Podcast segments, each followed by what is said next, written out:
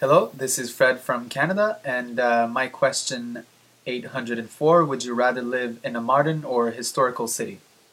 Well, since I'm from Canada, and in Canada we have the oldest city in North America, which is Quebec City, and it is a historical city because we have uh, a big castle that was turned into a hotel.